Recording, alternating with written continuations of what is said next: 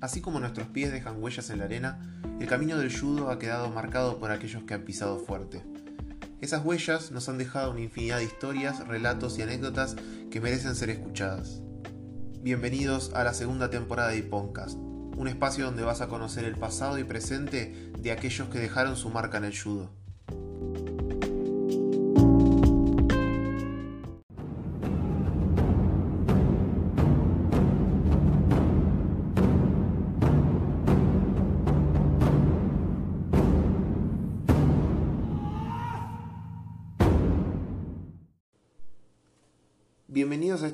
Episodio extra de Podcast. Como les expliqué anteriormente, estos episodios van a ser diferentes a los regulares del podcast, ya que no vamos a hablar con algún maestro o profesor sobre su historia, sino que se van a tocar temas específicos que tendrán o no invitados. En esta ocasión, un tema que me parece interesante, que es el Brazilian Jiu-Jitsu, su relación con el judo, su complementación y sus diferencias. Para esto me comuniqué con el maestro Andrés Legalais, quien no solo es séptimo dan de judo, sino que también es cinturón negro cuarto grado de Brasil en Jiu-Jitsu, presidente de la Confederación Argentina de Jiu-Jitsu y líder de una de las academias más grandes del mundo, la famosa Gracie Barra. Recordemos que el Brasil en Jiu-Jitsu nace en Brasil, valga la redundancia, cuando Mitsuyo Maeda, también conocido como el Conde Koma, y quien fuera enviado por el Kodokan a muchos países de América, enseñó judo y jujutsu a los hermanos Carlos y Elio Gracie, que luego adaptaron estas técnicas a un sistema de combate y de defensa personal, lo que en un principio se conoció como Gracie Jiu-Jitsu y que ha sido continuado por el linaje de los hermanos Gracie. La historia de la creación del Brazilian Jiu-Jitsu es mucho más extensa y compleja, pero a grandes rasgos esto sirve como comienzo. Este capítulo lo pensé como una manera de remarcar las similitudes de ambos deportes y con el fin de lograr reducir un poco esta pequeña enemistad, entre comillas, que encuentra al judo y al Brazilian Jiu-Jitsu. Ambas son disciplinas perfectamente combinables que pueden brindar muchas herramientas y conocimientos a sus practicantes. Al fin y al cabo, somos todos descendientes del Jiu-Jitsu japonés y creo que eso es lo que tiene que prevalecer. Así que si haces judo, dale una oportunidad a Brazilian Jiu-Jitsu y de la misma manera, si haces Brazilian Jiu-Jitsu, dale una oportunidad al judo. Sin más preámbulos, los dejo con la entrevista, espero que lo disfruten y los cito nuevamente el lunes para un nuevo episodio de la segunda temporada de Iponcast. Vos empezaste haciendo judo, ¿no? Sí. Bien, recién en qué momento te encontraste con el jiu-jitsu? ¿A, los, ¿A qué año o hace cuántos años? Sí, más o menos en, qué año y qué graduación de judo tenía. años, más o menos 26 años.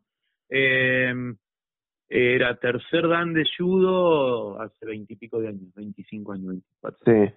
¿Y cómo, cómo fue que llegaste al jiu-jitsu? Digo, ya por ahí lo conocías, pero... Sí, porque el jiu-jitsu es el, padre del judo, o sea, eso sí lo, lo, conocíamos y, y, cuando arrancamos nosotros, yo soy alumno de ruso, de judo, y mi profe me dice, mira, hay una posibilidad de empezar a hacer jiu-jitsu, que era el jiu-jitsu tradicional, el que estaba en Europa, sí. eh, em, incluso hay equivalencia de graduaciones y, bueno, y es un arte marcial más con, con otros conocimientos. Entonces empezamos con él y empezamos con el Colorado Pena, con Uber Pena. Sí. Eh, y después eh, yo empecé a viajar a Brasil, dos o tres años después, y, y me di cuenta que lo que hacían en Brasil, ese jiu-jitsu realmente era muy diferente al judo, que había mucho para aportar de ese jiu-jitsu al judo, que era lo que yo conocía. Con el otro jiu-jitsu tradicional era muy similar, o sea, no había mucho más para aprender. Claro, sí, sí. Entonces ahí fue que me enganché, me enganché mucho, ¿viste? Porque realmente estaba bueno. Había una diferencia en el suelo, ¿no? Una diferencia. Sí, sí, obviamente. ¿Y empezaste en alguna academia en particular o...? Bueno, ahí arranqué con un alumno de Crawling Gracie. Sí. Crawling Gracie es eh, hermano de Carliños Gracie. Sí, que es el hoy es el presidente de la Internacional. De la, Federación Internacional. y es mi profe actual, porque desde esa época yo estuve un poco con Crolling y él ya me derivó directamente con Carliños. Sí. Y entonces ahí yo entro con Carliños. Eh, en realidad entro por un conocido que era el delegado de la Federación Internacional, que vino para Argentina y estaban haciendo eventos en Buenos Aires y yo le dije que teníamos una confederación argentina armada. Entonces él me dijo, te voy a presentar con Carliños, que quiere hablarte. Y entonces, en el próximo viaje, él iba y venía, me dice, tenés que ir a Río, él quiere conocerte porque quiere poner las Gracie Barra acá en Argentina con vos. Entonces fui y afilié la Confederación Argentina a la Federación Internacional y empezamos a desarrollar el equipo Gracie Barra en Argentina. Como, sede, como sede central ahí en, en Rosario. En Santa Fe. En Santa Fe. sí, Bien. Sí, ya teníamos en distintos lugares, pero siempre la central estuvo acá. Bien, bien, sí. Sí, yo algo sabía porque en algún momento he visto alguna foto tuya con, con Carliño. Eh... Bueno, hoy eh, no solo fui siempre alumno de él, desde esa época todas mis graduaciones están con él, pero además soy socio de un centro mundial en Florianópolis que tenemos de Gracie Barra con hotelería, gimnasio, spa y tatami, estoy de socio con él, o sea, estoy muy vinculado, hace muchos años que nos conocemos y somos amigos. Sí. Tengo muy buena relación con él. ¿Qué, ¿Qué fue lo que te atrajo más del, del Brazilian Jiu-Jitsu? Y en ese momento yo era tercer dan de judo, estaba en competencia, sí. estaba dentro de los tres mejores de Argentina en judo, en, en danes. Sí. Y me agarró un cinturón azul de jiu-jitsu allá que daba clase y me cagó a palo en el piso. Entonces digo, acá hay, acá hay mucho para aprender. Porque, ¿entendés que no era que yo era un gato, más o menos andaba. Y sí, sí. bueno, me, me, entonces eso me hizo ver. Después, eh, eso fue en lo técnico. Después cuando yo encuentro lo otro con Carliños, me doy cuenta que la filosofía de lo que era el equipo Gracie Barra, en cabeza de Carliños, era similar a la de Judo. Sí. Porque tenía respeto, porque tiene saludo, porque tiene orden, eh, hasta más respeto que en algunas situaciones de judo tiene el equipo nuestro. Sí, sí, sí. No todos lo tienen, al contrario. ¿Vos, vos, vos, vos haces judo? Sí, sí, yo hago judo. Bueno. Y hago jiu-jitsu también, las dos cosas. Bueno, pero el jiu-jitsu por ahí son más relajados, ¿viste? sacan el kimono, quedan en cuero. Eh, si tienen otra onda, mucho más, es distinta a la de judo, que es más dogmático, más ceremonioso. Bueno, sí, sí. nosotros en el equipo Gracie Barra es como el judo o sea, con el saludo, con te tenés que acomodar la ropa mirando para el lado de la pared, eh, pedir permiso para entrar. Tenemos sí, digamos, respetaron, tomaron uh, muchas de las de las tradiciones del judo quizás y del respeto para aplicarlas sí, claro. ustedes. Sí, sí, sí. Entonces eso también, eh, yo estoy en una línea de jiu-jitsu en la cual eh, es similar a judo en, en, ese tema, porque por ahí, viste, hay otras líneas que no. No sé por ahí con quién hace jiu-jitsu. Yo con Quique de Negri. Ah, bueno, bueno, de los viejos profes. Eh, sí, sí, sí, un es, personaje, me conoce hace muchos años. Es, es uno de los es más. un buen loco, es un buen loco, sabe, y bueno, tienen por ahí es, es, eso de que, bueno, vamos, me pongo un kimono en la parte de arriba un color, la parte de abajo de otro, y, y no importa, hago un video igual. Sí. Pero bueno, porque por ahí no tienen la idea de la imagen, nosotros por ahí, de Chivarra labura mucho con la imagen. Sí, Pero sí, es de la vieja escuela un tipo respetuoso, porque por ahí hay hay gente nueva que no es ni siquiera respetuosa de su de sus propios profesores. Porque eso es lo que pasa en Jiu-Jitsu, ¿no? No respetan ni a su profesor y eso está mal. Y, y en cuanto a la, aparte de la filosofía, este tema del, del compañerismo, ¿te encontraste con, con lo mismo o, o te, para, te resultó más atractivo? Porque uno a veces ve que quizás el, el jiu-jitsu tiene un, un componente un poco más... El jiu-jitsu tiene más equipo. Sí. Consideran mucho más al equipo, al grupo como una familia. Eh, gente buena, respetuosa y, y, y, cordial hay en los dos, en judo y en jiu-jitsu. Eh, pero en jiu-jitsu lo toman con un sentido de pertenencia más profundo. Sí, sí, yo lo consulto porque, bueno, es algo que inclusive por ahí a veces, no solo si lo practicas o no lo practicas, sino que se ve eh, en muchos videos y cosas así que hay un poco más de, de compañerismo, pero como, como amigos, no como compañero de, de dojo. Es porque también es como hacer surf. Esto viene de Brasil y viste que es todo como una comunidad. Eh. En eso es distinto el judo. Y Gracie Barra hoy hoy es una de las, o no sé si la academia más más grande de, de Brasilia. Sí. No, del mundo. Porque, del mundo. Claro, sí, porque hay 850 academias oficiales sí. en el mundo. Y bueno, Carliño es el hijo del creador. Sí, sí, sí, el hijo de, de Carlos. Claro, hijo de Carlos. Entonces, eh, él tiene la Federación Internacional y el equipo Gracie Barra. Sí, o sea, más o menos, digamos, eh, por lo que por lo que entiendo, eh, están organizados de manera muy similar al judo, digamos, tienen una federación internacional. Eh, Lo que por ahí no tienen, o no sé si tienen, es, son federaciones ya a nivel continental, como, como por ahí tenemos acá la, la Panamericana. No, tienen confederaciones por países y creo que nunca van a armar continentales. Sí. Porque no es su objetivo apuntar al olimpismo. O sea, esto va a quedar así, ya lo hemos hablado con Carliño, y tienen más de 80 países afiliados, pero no, no van detrás del otro. En eso no lo copian. Hay cosas que hasta las tienen mejor que judo. Son muy prácticos, son muy ordenados, pero hay cosas que son diferentes a judo. No tienen la cantidad de áreas a nivel mundial. Eh, la Federación Internacional de Judo que tiene arbitraje, educación, entrenamiento. Eh, Jiu-Jitsu no se maneja así. Y cuando, cuando, digamos, vos empezaste y te encontraste con la, parte la, versión tradicional de Brazilian, que es la parte con, con Gui. ¿Qué, qué, qué, te, qué, te, o ¿Qué te pareció en el momento que empezaste a practicar el no Gui? Porque, digamos, es un cambio muy grande para alguien que no, no hizo nunca sin, sin un judo Gi ponerse a practicar eh, sí, de esa manera. nosotros, yo además soy, eh, fui campeón argentino de lucha grecorromana, entrenador, y tengo alumnos que han ah, sido, ido a los Juegos Panamericanos de lucha. Sí. Eh, pero eso lo empecé a hacer después. Entonces, yo arranco Jiu-Jitsu y siempre enseñaron, nos enseñaron los Gracie que el Jiu-Jitsu se aprende con ropa. Ese es el verdadero Jiu-Jitsu. Después Sí, te sí. sacas el kimono y podés hacer Jiu-Jitsu, pero lo más difícil es hacer con ropa. Entonces sí, nos sacábamos el kimono y nos gustó, porque no lo teníamos en judo y estaba bueno porque eran unas técnicas diferentes, porque es, más rápido, es, distinto. Y después nos enganchamos eh, con la lucha olímpica. Entonces, bueno, ahí teníamos bastante completo los tres.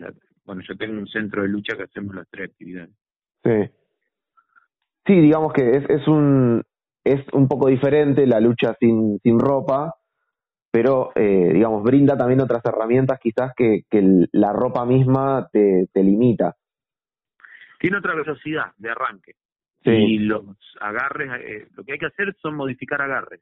Y además no se traba a la hora de finalizaciones y no y no te limita el contrario a, a los movimientos, porque al agarrarte te tienen atado. Y algo, algo que siempre, o a veces charlando con, con algún amigo de judo y demás, surge la pregunta, ¿qué, qué te parece a vos que es, la, que es la razón por la cual muchos de judo se terminan pasando a jiu-jitsu y no tantos de jiu-jitsu empiezan a practicar judo? Bien. Eh, si haces bien la estadística, la mayoría de la gente que hace jiu-jitsu empieza de grande Sí, y los de judo, cuando terminan la, época competitiva o no tienen una cabida en el judo o no pueden continuar o se pusieron más grande, más viejo, el jiu-jitsu es más fácil, eh, no te lesiona tanto y te da más vida útil, porque vos podés seguir luchando con 80 años y en judo es más difícil luchar con 70 años, salvo que hayan empezado de chico, pero si empezaste judo de grande, por ahí eh, te, te podés lesionar. Entonces en judo hay más tipos de lesiones. Y eso por un lado, eso del de judo que va al de al, a jiu-jitsu. Y al revés, de jiu-jitsu para ir a judo lo encuentran muy difícil. Porque Sí. el de jiu-jitsu está muy acostumbrado a que le sale fácil. En jiu-jitsu vos, tres, vos podés aprender tres técnicas en un día. En judo no vas a aprender ni en pedo tres, tres no, no, es verdad. bueno, entonces vienen para acá y el, el, el proceso inverso es más difícil y se desmotivan. Sí, Además de que judo hay que ver quién lo enseña. Eh, hay muchos métodos y eso es lo que yo te decía. Yo llevo muchos años en esto, yo soy séptimo año de judo también. Entonces, mu- hay muchas metodologías erradas en judo de enseñar. Y nosotros tenemos un programa de judo que es similar a Gracie Barra. Nosotros Sí. desarrollamos un un método, un programa con mi hijo y con bueno con todo el equipo que venimos haciendo hace años. Y, y depende cómo vos lo enseñes, eh, no lo captás al alumno. Y al de Jiu-Jitsu, que le gusta más una cosa más relajada, más amena, más que amigos y, y que le sale todo rápido y repiten cinco veces una técnica y te dice, bueno, dame otra. Sí. Dale. En el judo no es así, es más, como más sacrificado.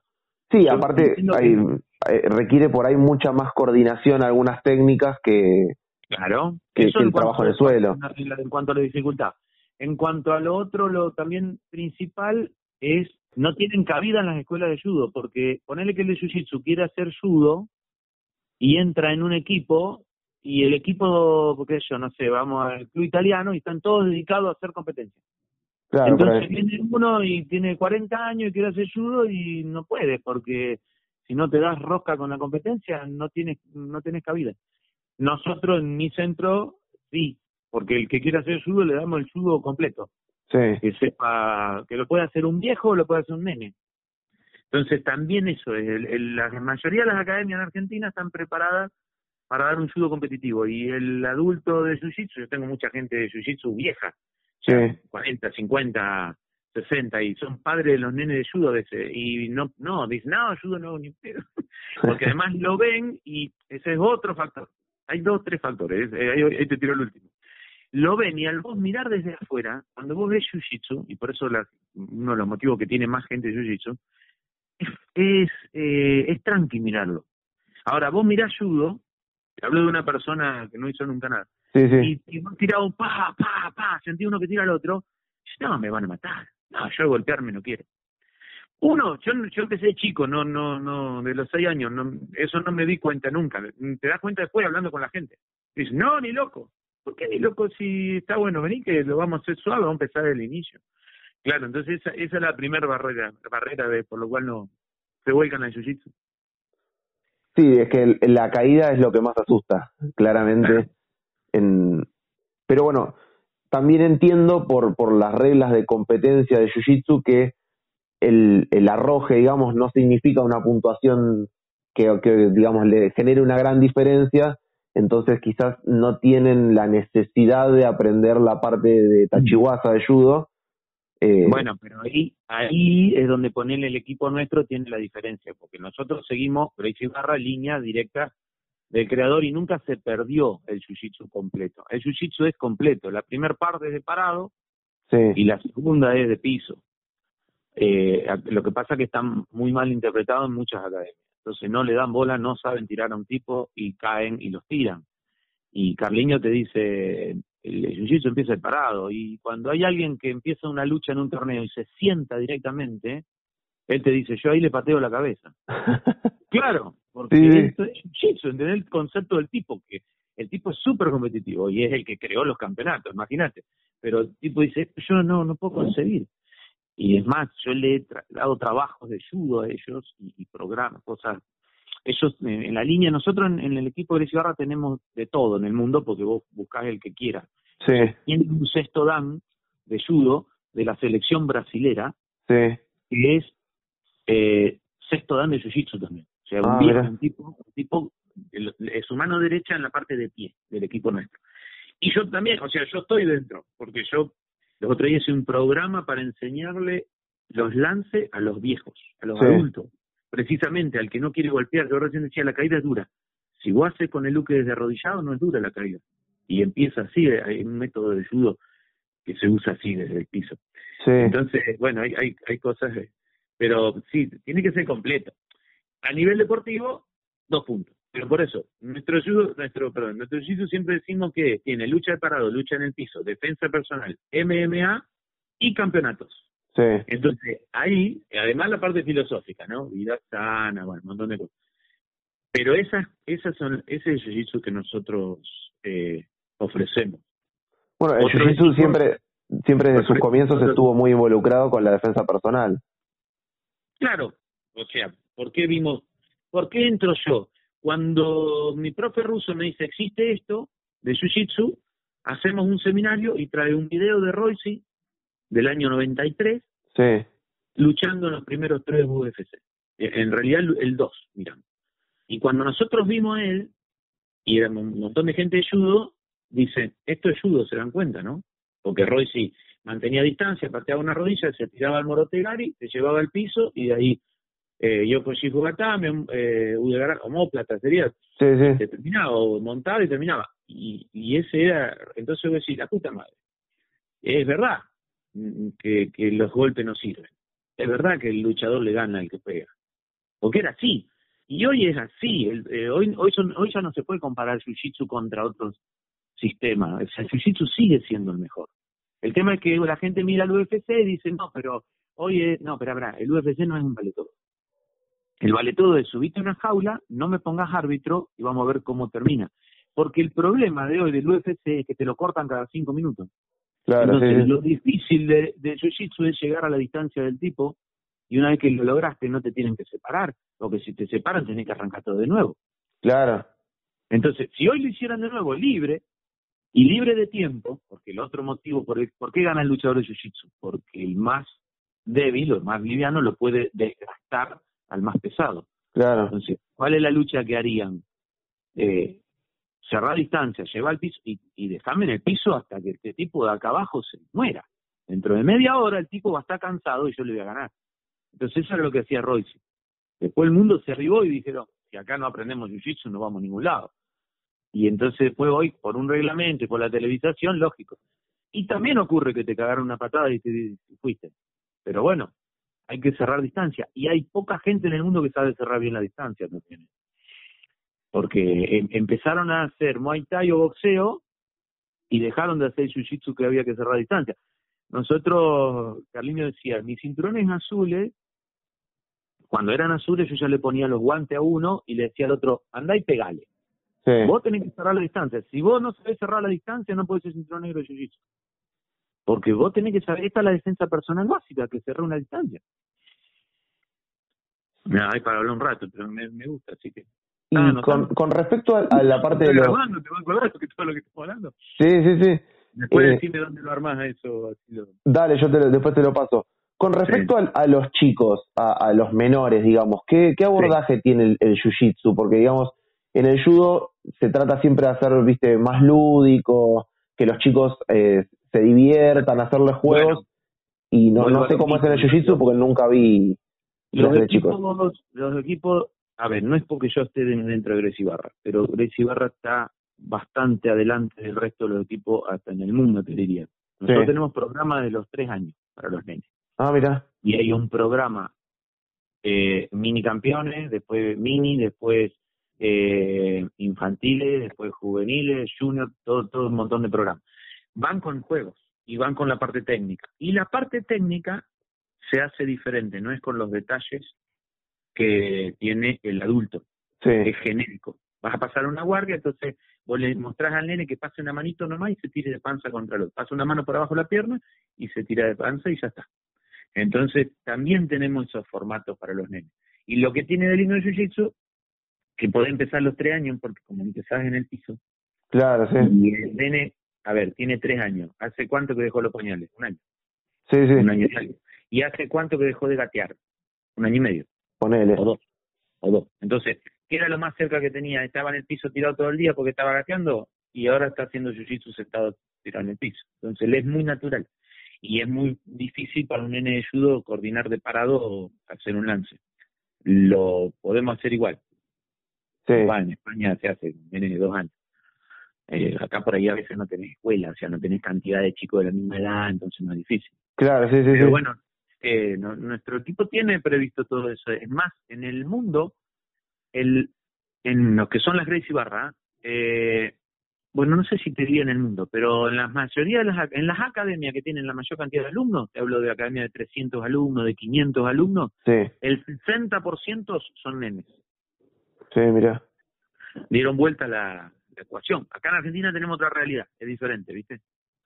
Sí, pasa que acá por ahí en Argentina, si bien está desarrollado, no está desarrollado al nivel que puede estar en otros países. Acá todavía sigue siendo un poco desconocido. Sí, las academias y no tienen tantos programas también. Al nene si vos le das el mismo programa que el adulto, no, no lo no lo retenés. Sí, sí. No hay manera. No es lo mismo. El niño no es un adulto en chiquito. Eso es lo que siempre decimos en judo lo mismo, ¿entendés? El nene no es un un adulto más bajito.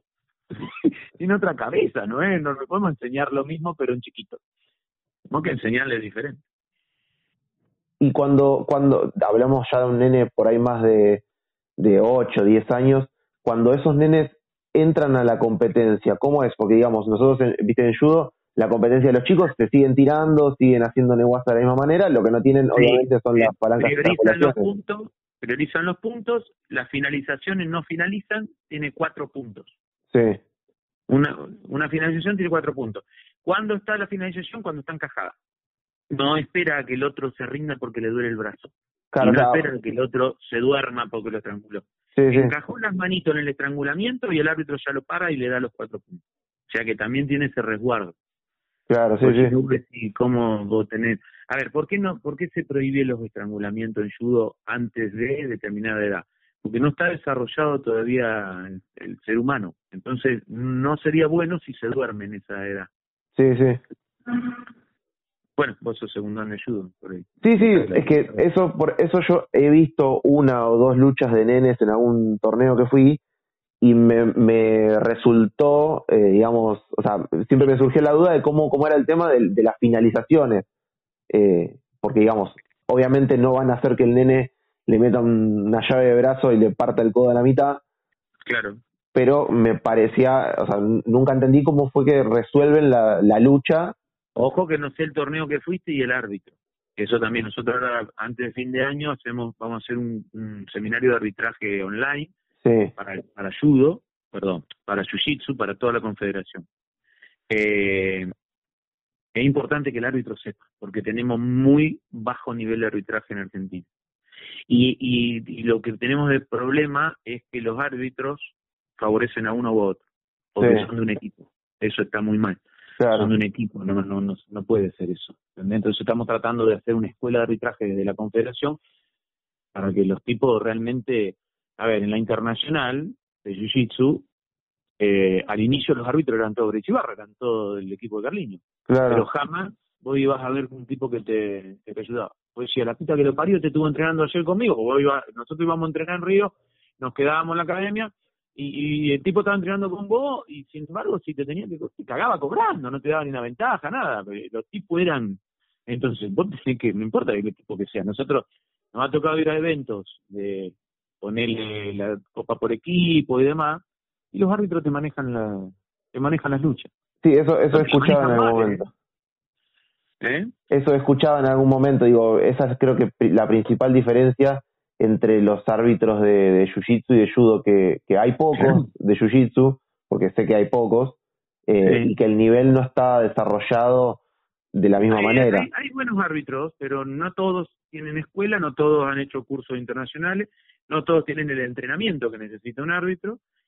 Y además, esos buenos árbitros, eh, a ver, son buenos árbitros a nivel reglamento, porque lo saben y lo pueden aplicar, pero son muy mal árbitros en el sentido de que te favorecen a uno. Algo también de Jiu-Jitsu he escuchado y entiendo que, que no tienen por ahí, no sé, a nivel internacional, hablo de acá Argentina, la, la carrera o la profesionalización, entre comillas, que tienen los árbitros de judo. No, no, ni hablar. Además, eh, no olvidemos que en Jiu-Jitsu hay muchas cosas que empezaron 30, 40 años después que el judo. Sí. Entonces, el judo le da varias vueltas. Y hay algo, hay algo, vos que también encima estás eh, en pleno contacto con, con Carliño, hay algo que, que la, la Federación Internacional de Jiu-Jitsu quiere, eh, digamos, no, no sería la palabra copiar, sino tomar de, de la Federación Internacional de Judo, o, o en la parte, por ejemplo, de arbitraje, digamos, hay algo Y que digan, eso me gusta y lo quisiera usar, lo quisiera el- el- replicar. claro, en la evolución muchísimo hicieron y copiaron muchísimo y mejoraron. Eh, ellos arrancaron con un solo árbitro antes que la Federación de Judo, Sí. pero pero también ellos empezaron con un arbitraje con el árbitro en Bermuda y Claro. remera y el árbitro sentado en el tatami porque se cansaba y un árbitro hablando por teléfono mientras arbitraba un mundial. Hablando Ah, por teléfono en tatami. Bueno te cuento esa interna era terrible. Y después eh, fueron copiando y hacen unos eventos terribles Sí, yo he Ah, visto, ah, ya, bueno, a ocho tatami internacionales con sí. sponsor con televisación, o sea, y, y fueron copiando la indumentaria, en los cursos de arbitraje fueron exigiendo muchísimo para, para poder arbitrar, eso a nivel de la internacional te hablo. Sí, hoy en día... internacional está muy bien el arbitraje. Y, y hay que considerar algo. El arbitraje de Jiu-Jitsu es el más difícil de todos. Yo... Se, se lucha judo y jiu-jitsu. De los tres que son similares, porque no, te digo el sambo, porque no tienen mucho desarrollo, también conozco, pero el jiu-jitsu realmente es muy difícil, porque quieren puntuar a todo, todo quieren puntuarlo. Cada cambio de posición hay que puntuarlo. Y es dificilísimo. Sí, sí. ¿No viste cuando dos tipos entran a la vuelta y no sabe cuándo paran y el árbitro? La verdad que tiene que ser mago para darse cuenta de quién fue el puntaje. Entonces, en eso puede haber un error, no por falta de conocimiento, de conocimiento sino por, por, por el training o por la velocidad del ojo. Claro, sí, sí. Y decía, ¿y cuántas vueltas? ¿Y quién dio la última vuelta? ¿No? Cuando se enganchan con él de una guardia y empiezan a girar y... Sí, es que esa, esa es la dificultad también, ver en qué momento, eh, o sea, cómo van cambiando las cosas. Por ahí en judo la dificultad está en si es Wasari o es Chipón. Claro, claro. Pero en el jiu-jitsu, digamos, en, en, esa enroscada de gatos que a veces pasa, sobre todo en los livianos, eh, por ahí es donde quizás más cuesta interpretar qué es lo que está, lo que está pasando. Sí. Y acá en Argentina, ¿por qué todavía no se implementó este tema, por ejemplo, de la, de la ropa de los árbitros? Porque yo he, ido a un par de torneos y he visto que los árbitros están en jogging. lo que pasa es que eh, hay que ver qué torneo fuiste. Nosotros de la Confederación, te diría hace dos años más o menos, estamos haciendo el evento con el pantalón de vestir negro y le damos una chomba negra con un bordado que dice árbitro y confederación. Eso ocurrió en todos los eventos regionales del país, incluso en el argentino. Eh, lo que pasa es que nosotros no hicimos campeonatos en, sí, hicimos el año pasado el Grand Prix en Buenos Aires, pero lo hicimos ahí con, con alguien, pero bueno, eh, ahí hubo cosas que no se cumplieron. Por ejemplo, toda la uniformización de la gente de la mesa. No sé si vos estuviste en el torneo. Eh, sí, en el que se hizo en Lanús, ¿puede ser? Sí, bueno, le dimos los, las remeras, no todo, no se la pusieron nunca. Y bueno, y, es más, el podio no tenía un número. Claro. O sea, cosas que en el campeonato argentino nuestro, si vos buscás después en la página, entra después en la página de la Confederación. Sí, sí, la, la conozco porque la he visto en algún momento eh, he entrado para, para chusmear un poco. Fotos del de Rosario, el podio está muy lindo, está con una buena imagen, bueno, la verdad que no. Bueno, fuimos por ahí. Eh, yo tengo muchos años y nunca encontré en Buenos Aires quien haga las cosas bien. Eh, ahora estábamos viendo ya con alguien, pero siempre tuvimos algún problema. Pero sí hemos trabajado muy bien en el interior, por lo menos los últimos años. También el Jiu-Jitsu se desarrolló hace pocos años explotó en Argentina. Nosotros tenemos más de 20 años que estamos, pero explotó hace 5, 6. Sí, sí, no es tan... No es tan... Lleva 20 años Brasil, 20, 25 nos lleva. Sí. Sí, es que Brasil, digamos, en ese concepto nos lleva ventaja en todo, porque en judo también. Sí. Eh, lamentablemente es así. Pero, pero sí, eh, digamos, acá en Argentina quizás no, no se ve tanto o están más eh, como, como under, como algo under en algunos lugares. No, no es, no es algo tan, tan vistoso y tan organizado como el judo, pero... No, claro, tenemos problemas con eso, o sea, una imagen... Pero bueno, eh, yo creo que ahora sí estamos mejor con lo de la confederación y, y este año aprovechamos, hemos ordenado un montón de cositas internas, sí. afiliaciones, decía imagen para los torneos del año que viene, protocolo. A ver, nosotros hacíamos torneos y en las regiones y teníamos un tamaño de banner para el podio. Eh, bárbaro, todo bien. En Posada me metieron un banner de un metro y medio por un metro. Entonces, boludo, parecía una cargada. Claro, y sí, es muy importante el podio, boludo, porque es lo que la gente saca la foto y la publica. Sí, sí. tiene que tener una medida, un formato, la lona, eh, a la cual estamos evaluando de directamente mandarla, porque al, principio la mandábamos nosotros, pero después se quejaba, no, porque es muy cara, vamos a ver si compartimos entre dos eventos. Bueno, hay un montón de cosas, viste, que por ahí. Pero bueno, eso sí nosotros copiamos de la de Judo acá también, que está muy organizada, viste, los eventos o lo que son. Sí, sí, sí, obvio. Eh, uno por ahí ve, yo he visto algunos eh, mundiales de, de Jiu-Jitsu y lo que resulta por ahí más imponente es el hecho de la cantidad de tatamis y los espacios que utilizan porque se ven en estadios gigantescos. Claro.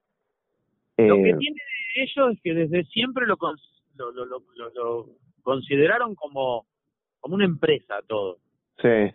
Y en Jiu-Jitsu está eso también. Y, y bueno, vos ves los kimonos con las publicidades. Sí. Que tiene mucho más, más, más permisivo que el judo. Entonces, eso también mueve al deporte. En un momento, yo hablando con Carliño hace muchos años, antes de los Juegos Panamericanos de Río, sí. te digo, ¿por qué no aprovechas y, y metes acá eh, Jiu-Jitsu para que a ver si un día vamos para el olimpismo? No, me dice, ¿para qué? Y porque el tema de que hay países que tienen mucho apoyo, hay becas, hay, hay subsidios, hay un montón de cosas por, por ser, ser olímpico, o sea, porque entras en Secretaría de Deporte. No, me dice, hay muchos sponsors privados. Conviene más el privado, dedícate a buscar privado. ¿Entendés? Entonces, no, no hay nunca, el jiu no va a ser nunca olímpico. Esa es una de las razones, porque yo, yo en su momento eh, leyendo o escuchando, eh, me, entendí que quizás otra de las razones por las cuales no es un deporte olímpico es por este tema de las diferencias entre los hermanos Gracie, puede ser, que, que algunos están de acuerdo y otros no. No, no, primero no es olímpico porque para ser olímpico tiene que tener 80 países afiliados a la Federación Internacional. Sí. No tenemos 80 confederaciones en el mundo. Segundo, el olimpismo, el, Comité Olímpico, no quiere más deportes similares. No quiere el judo. Eh, o sea, no quiere otro que sea parecido al judo. Sí, sí. No lo van, no va a entrar nunca. Porque ya está. quieren sacar la lucha.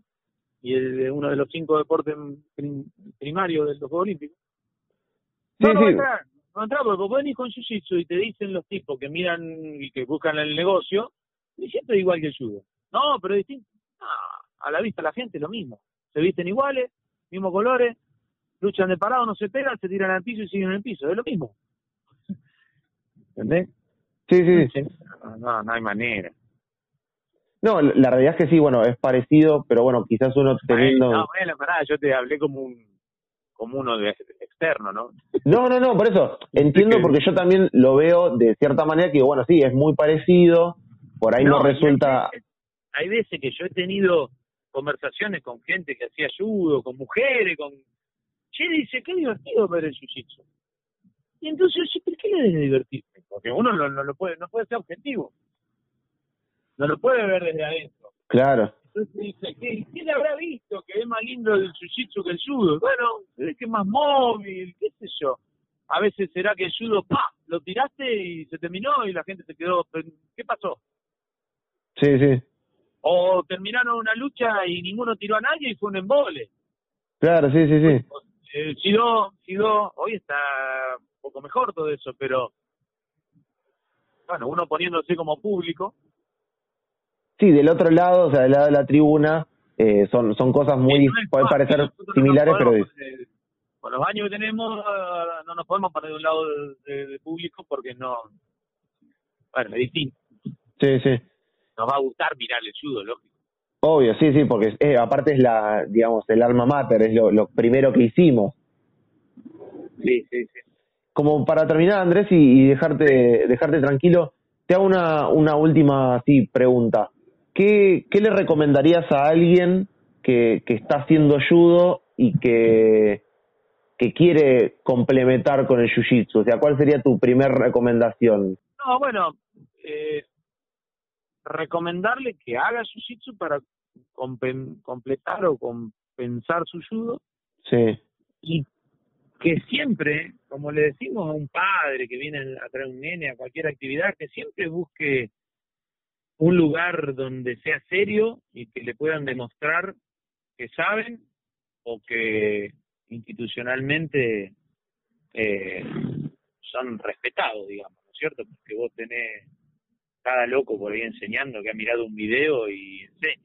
Sí, sí. Y eso en judo no pasa porque si no estás adentro de la institución, no existís. Claro. Pero en Jiu-Jitsu hay mucha gente que está afuera. Nosotros una de las cosas que estamos trabajando es para que entiendan que si están fuera de una entidad y tienen una lesión o un problema en el tatami, pueden tener un riesgo legal muy grande. Sí, sí, obvio. Eh, en cambio, si estás adentro, bueno, vos estás haciendo un deporte organizado, como el jiu-jitsu. El jiu-jitsu está organizado a nivel nacional, eh, con una confederación. Entonces, por ahí esas cosas. Y después sí, que busque un equipo, lógico, que está bueno que sepan. que rastreen, que pregunten quién es su profe, de quién aprendió, sigue aprendiendo. sea un poco más fino, ¿no? Sí, sí, sí, no obvio. dan una diplomación de dónde es. Porque en realidad los profes lo que dan es un certificado. El certificado vos lo podés hacer con la computadora, lo armás y te lo, lo firma tu amigo. Sí, de hecho, un diploma por ahí no solamente acá. Lo da una entidad. Un diploma lo da una entidad. Sí, sí. Ni siquiera el diploma del internacional tiene, o sea, el diploma del internacional está bárbaro, ¿eh? el diploma del internacional, yo lo tengo, lo tenemos. Pero en Argentina no, no tiene, no tiene jurisdicción. Claro. O sea, acá ese diploma no existe. Si vos no tenés un diploma de una entidad argentina a nivel legal, no tenés, no, no tiene validez tu graduación. Es Sí. así, no es que no tenga validez la internacional, ¿eh? pero yo cuando digo esto me no, no, y sí, así. No, es No como quiere si. decir que no te enseñaron, ¿eh? No quiere decir que no te enseñaron bien jiu-jitsu, te enseñaron, sabés jiu-jitsu, habrá algunas cosas más, otras menos, pero no hay una validez jurídica y, y bueno, si, a ver, ejemplo, Neuquén, si uno es un cinturón negro del arte marcial, no puede enseñar un arte marcial. Sí. Entonces nosotros habilitábamos en la época que no había cinturón negro a los violetas de los marrones de Jiu-Jitsu con una nota de la Confederación diciendo que ellos eran instructores y estaban autorizados. Y tenían diploma de instructor y, y la graduación de violeta. Sí. Pero si todas las provincias hicieran eso, se arma un quilombo porque la gente no está todavía afiliada toda a la Confederación. Claro, claro. ¿Cómo, cómo es, eh, um, perdón que te, te- justo te, te corté, te hago una última pregunta. Sí. Eh, desde Violeta ya se puede, ya están habilitados, obviamente según el profesor y según la organización en la que estén, a, a Sí. dar clases. Un violeta es un instructor a nivel mundial.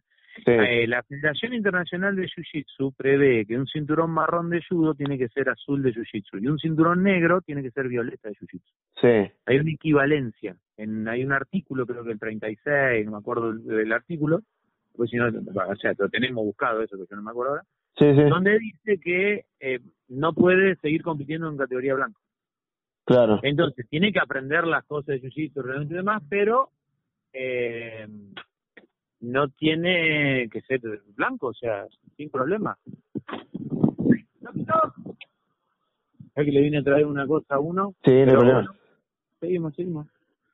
Eh, sí, sí, porque yo, digamos, me encuentro con ese, con, con esa, esa cuestión de que hay algunas academias que tienen eh, alumnos con cinturón violeta dando clases, que obviamente tienen sus conocimientos, porque si llegaron a violeta es porque seguramente habrán, habrán aprendido un montón, pero bueno, es como si lo transpusiéramos al judo, es como si por ahí un cinturón azul, hablando en el orden de los colores, ¿no? Es como si un cinturón azul diera clases y eso resulta raro. Sí, así.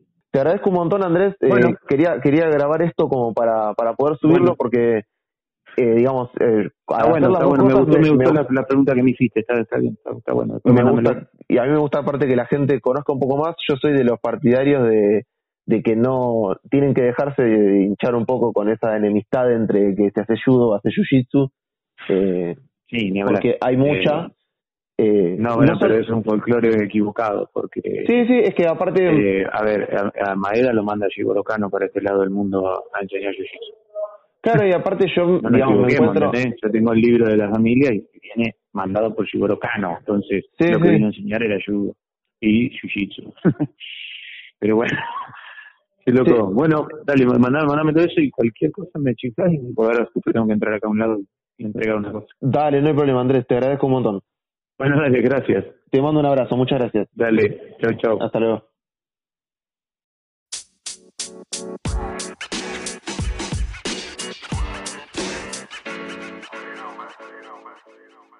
Espero que hayas disfrutado este episodio. Te invito a que te suscribas a este podcast para poder escuchar antes que nadie los episodios que salen todos los lunes a las 12 en Spotify, YouTube y en nuestra nueva web iponcast.tk. Y si te gustó, puedes dejar un like y compartirlo. También te invito a seguirme en Facebook e Instagram, donde me puedes encontrar como Nico Durán Costa y en las redes de Judoka Olimpia. Muchas gracias por escuchar y nos vemos el próximo lunes.